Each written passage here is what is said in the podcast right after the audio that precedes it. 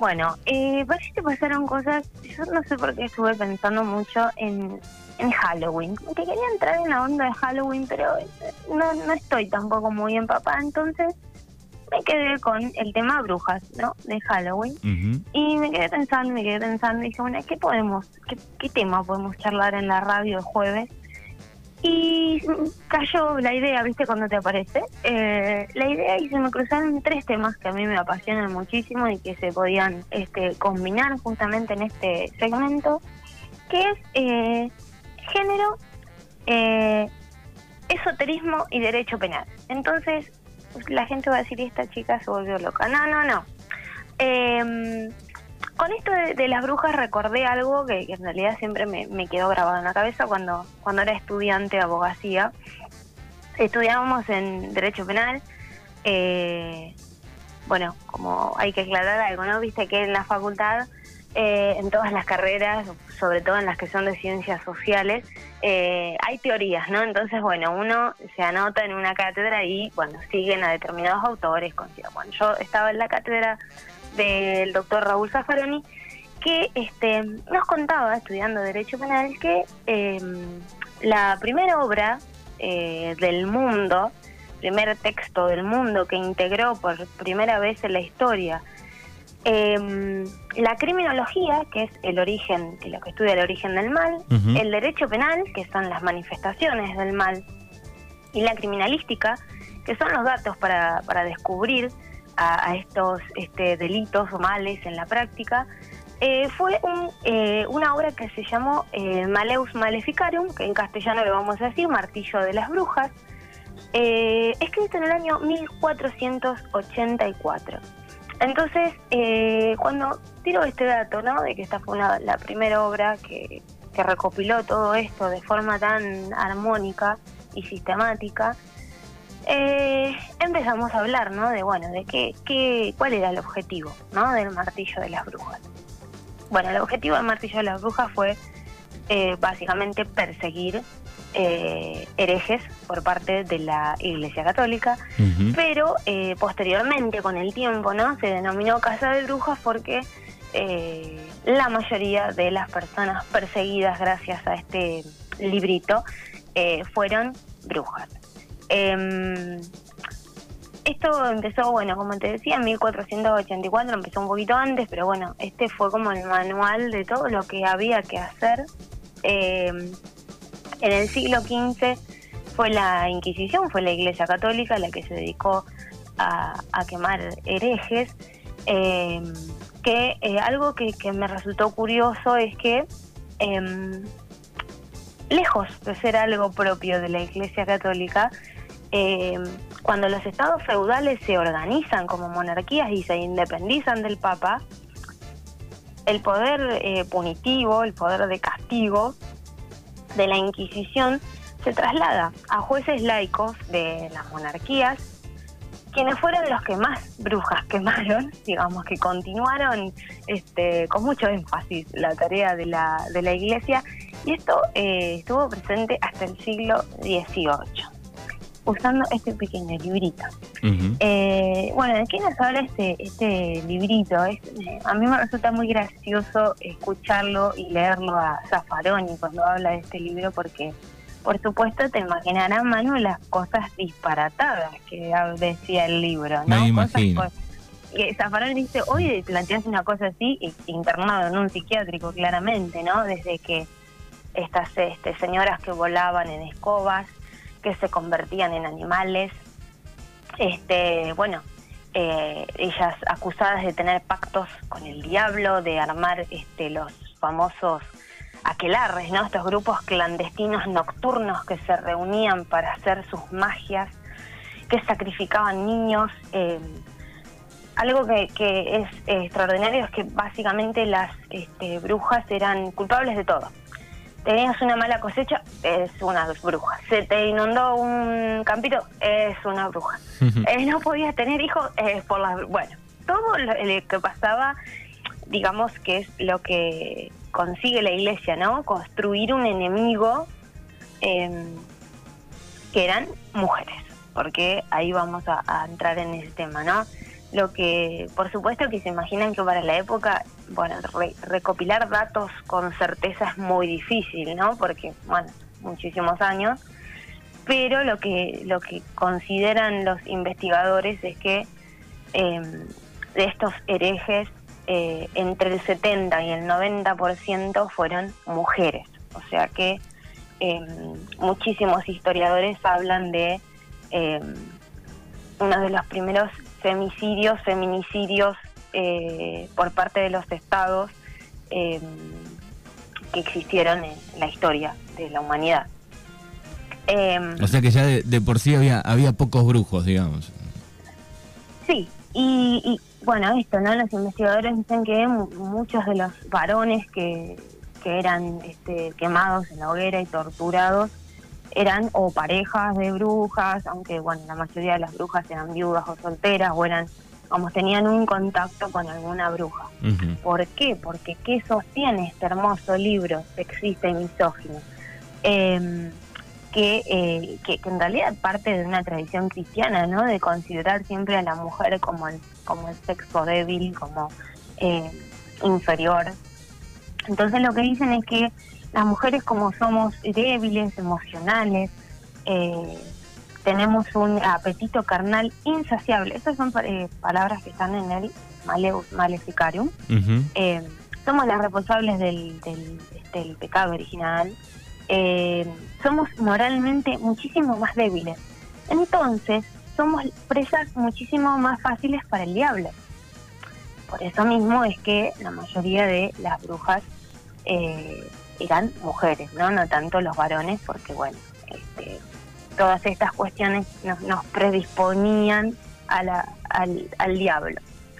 Eh, bien, ahora algo muy interesante es em, una eh, teoría que construye Silvia Federici, que es una filósofa, escritora, docente eh, italiana, eh, en un libro que se llama Calibán y la bruja, que creo que salió en el 2004, yo lo leí bastante más ahora, hace un, sé, 3, 4 años, que el libro empieza siendo una como una crítica feminista al marxismo, ¿no? Como decir, bueno, mucho análisis del capitalismo, de lo que pasó, de esto, de lo otro, pero nunca eh, hubo una perspectiva de género. Pero mientras empieza a desarrollar esta teoría em, en este libro, ella desarrolla una idea que es muy, muy interesante y eh, en la que sostiene que la casa de brujas eh, sirvió para reestructurar las relaciones familiares y el papel de la mujer. ¿Para qué? para satisfacer las necesidades que eh, iban apareciendo con el auge del capitalismo. Eh, yo los quiero invitar a escuchar un audio que explica muy, muy bien esto que dice Silvia Federici como para ir entrando en el tema.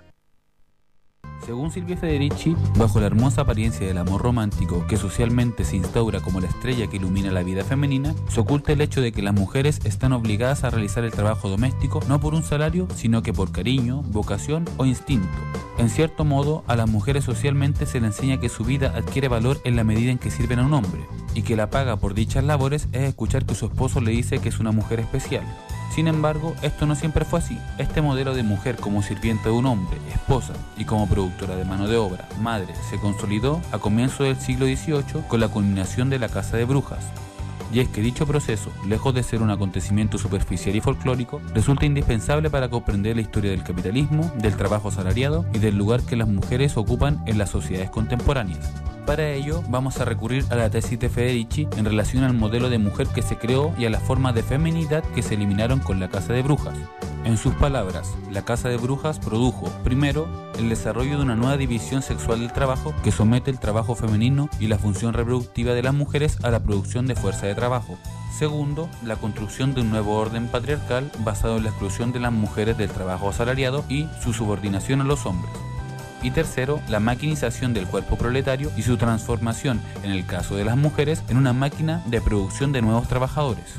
De esta manera, toda expresión de feminidad que no coincidiera con el modelo que se buscaba instaurar, mujer, madre y esposa, fue perseguida, castigada y asesinada. Bueno, el capitalismo, el capitalismo. El capitalismo, como dice Gaby Lumière, ¿no? Se chupa todo, está en todos lados. Em, y cuando leí este libro me, explotaba la cabeza constantemente porque tiene mucho sentido lo que dice Silvia Federici, ¿no? Esto de, que, bueno, la casa de brujas fue una, guerra para, para degradar, para demonizar, para destruir el poder social de las mujeres, ¿no? Porque eh, tengamos en cuenta esto, eh, eran la mayoría de estas mujeres eran mujeres o viudas o solteras, mujeres que tenían saberes y conocimientos en la sociedad que no los tenían otras personas, eh, mujeres, eh, ayer leía una, este, una socióloga que decía algo así como, bueno, eran mujeres no disruptivas, rebeldes, las que no se callaban, no era cualquier mujer, entonces eh, lo que sostiene Silvia Federici es que en las cámaras de tortura eh, y en las hogueras se fueran forjando los ideales burgueses de la feminidad y la domesticidad, ¿no? Lo que el capitalismo necesitaba era mano de obra, ¿no? Esto, bueno, necesitas eh, obreros. y para eso reducir a las mujeres a la tarea de la reproducción, básicamente. Las mujeres no podían hacer otra cosa. Eh, eso también es algo que, creo que, se sabe, pero que está no está de más decirlo. Em, las brujas eran condenadas, eh, no, no había ningún proceso penal muy amigable, ¿no? En realidad creo que ningún proceso penal es amigable, pero em, las brujas eran torturadas, entonces algo que me resulta este como loco, ¿no? Que la gente dice, ah, bueno, confesó. Y mirá, si te están torturando, yo creo que va a llegar un momento que vas a decir cualquier cosa, ¿no? Em, y había este, cuestiones de lo más insólitas, como, por ejemplo, eh, se, creía que las mujeres que pesaban muy poco eran brujas, porque, bueno, pesas poco, entonces podés volar en la escoba. O sea, imagínate, ¿no? Bueno. Recuerdo, una, recuerdo una película que eh, no, no, no el nombre, pero sí que, juzgaban eh, a unas brujas. Me acuerdo que las acusaban de renegar de Dios. Eso recuerdo, me quedó esa imagen de, la película. Por supuesto, es que en principio la iglesia empieza a perseguir a la gente que no, digamos, que no comparte su visión, que en realidad la iglesia eso lo viene haciendo siempre, la iglesia católica desde siempre. Entonces Zafaroni dice algo que es muy interesante y es, bueno, la iglesia católica en un momento te queda sin enemigo y ahí es donde aparecen, eh, donde aparece gracias a San Agustín el diablo con sus cómplices las mujeres, ¿no? Que son las que hacían como su trabajo en la tierra. Bien. Eh, pero bueno, yo creo que es muy interesante lo, lo que dice Silvia Federici, ¿no? Porque le da una vuelta de rosca más a esto que pasó con la casa de brujas, ¿no? Entonces eh, empezamos a pensar de otra manera, esto de decir, mira, capaz que en realidad lo que hicieron es adoctrinar mujeres porque eh, esto, ¿no? Las transgresoras, las que se alejaban de ese rol que se esperaba de ellas, como dice el audio, ¿no? De mujer, esposa y madre. Eh, estas mujeres que desafiaban las, las nociones de, sumisión, de domesticidad, de pasividad, de cuidadoras y, de maternales, eh, fueron las, las perseguidas y las, las quemadas en, la hoguera, porque bueno, por supuesto que además esa, ese tipo de condena tan cruel era porque era la única manera de quitarles el diablo, era a través del fuego. Pero bueno, imagínate que, de por sí en la época era bueno o guillotina o no eran métodos eh, muy muy muy lindos pero este el del fuego es tremendo eh, hay muchísima información para quien quiera leer en internet sobre bueno cómo, cómo las torturaban, las revisaban porque supuestamente tenían en algún lado una marca que les había hecho el diablo. Eh, las sometían a abusos sexuales, a abusos físicos.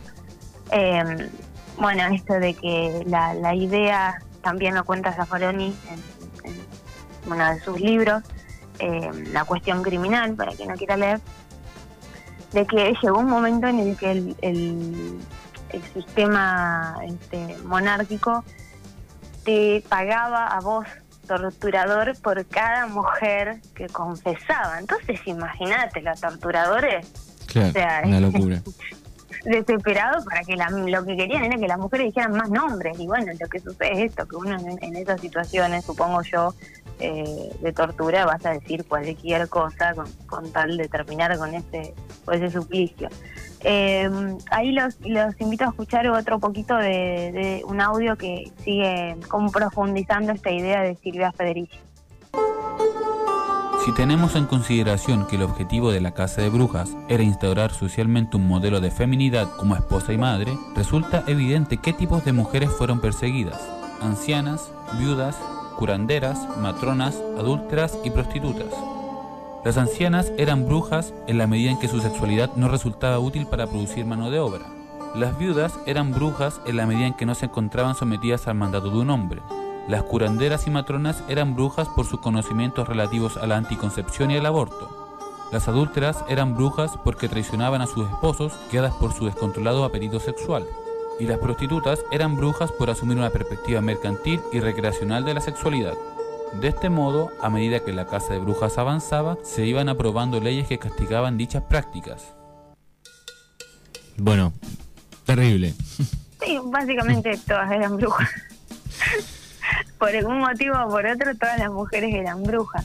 Eh, es, tremendo y, algo que a mí me gusta mucho de, esta teoría de Silvia Federici es que em, esta persecución eh, lo que lo que consiguió entre tantas cosas es expropiar a las mujeres expropiarles a las mujeres un patrimonio de saber eh, empírico, podríamos decir, que ellas habían acumulado y transmitido de generación en generación, ¿no? Esto de las curanderas, las parteras, vamos, eran eh, las mujeres las encargadas de esos saberes en la sociedad que, se les expropió y que eh, por supuesto eh, pasó a ser un saber y un conocimiento y una este, y un ejercicio eh, de parte del Estado y de la mano de hombres, médicos, ¿no? Entonces, eh, en la casa de brujas se destruyen un montón de cosas, ¿no? Como esto, como esta estos este, redes que tejían las mujeres, ¿no? Porque bueno, era otra mujer, eh, no sé, la que preparaba los brebajes medicinales, era otra mujer quien te asistía para, para parir, era otra mujer quien te asistía para abortar también. Entonces creo que se destruyeron matrices muy muy este, grandes ¿no? En, esta persecución que en principio uno pensaba que era una cuestión de la iglesia con sus herejes. Eh, pero bueno, Silvia Federici nos viene a plantear esto eh, interesantísimo. Eh, me parece que esto el primer audio que escuchábamos, ¿no? Reúne un poco todo lo que venimos hablando en estas columnas sobre el trabajo doméstico que hemos hablado, sobre la desigualdad de las mujeres. Bueno, según Silvia Federici, esto se construyó, digamos, en el 1700 y lo seguimos sosteniendo. Y a propósito de esto que venimos sosteniendo, Zaffaroni dice lo mismo sobre el poder punitivo y sobre cómo el sistema penal persigue eh, Zaffaroni dice que hoy seguimos sosteniendo este modelo que se instaló con el martillo de las brujas, digamos. Eh, la Edad Media no terminó, dice Zaffaroni, la Edad Media está acá. Entonces me, resultó muy interesante que estos dos autores que investigan cosas absolutamente distintas, que bueno, Silvia tiene una, investigación eh, más eh, filosófica feminista, Zaffaroni es un estudioso del derecho penal y la criminología, cómo se juntan, ¿no? En, convergen en un punto eh, en esto que fue la, casa de brujas. Bueno, increíble, ¿no? Y, si empezás a mirar un poquitito para atrás, digamos, no sigue apareciendo esa imagen todavía, ¿no? Sobre todo en, cuando vamos creciendo, ¿no? En la, adolescencia o en la niñez, eh, o sigue habiendo trajes de brujas, dibujos, cosas con, brujas. Sigue, sigue habiendo una demonización, yo creo, cada vez menor, pero hay una demonización de mujeres que no son convencionales. Eh, y, algo que, está bueno aclarar, Manu, que me lo enteré ayer mientras investigaba para la columna, fue que eh, en África sigue habiendo casa de brujas, sigue habiendo mujeres quemadas por sus saberes que no son los convencionales o por sus formas de vida que no son las que se espera.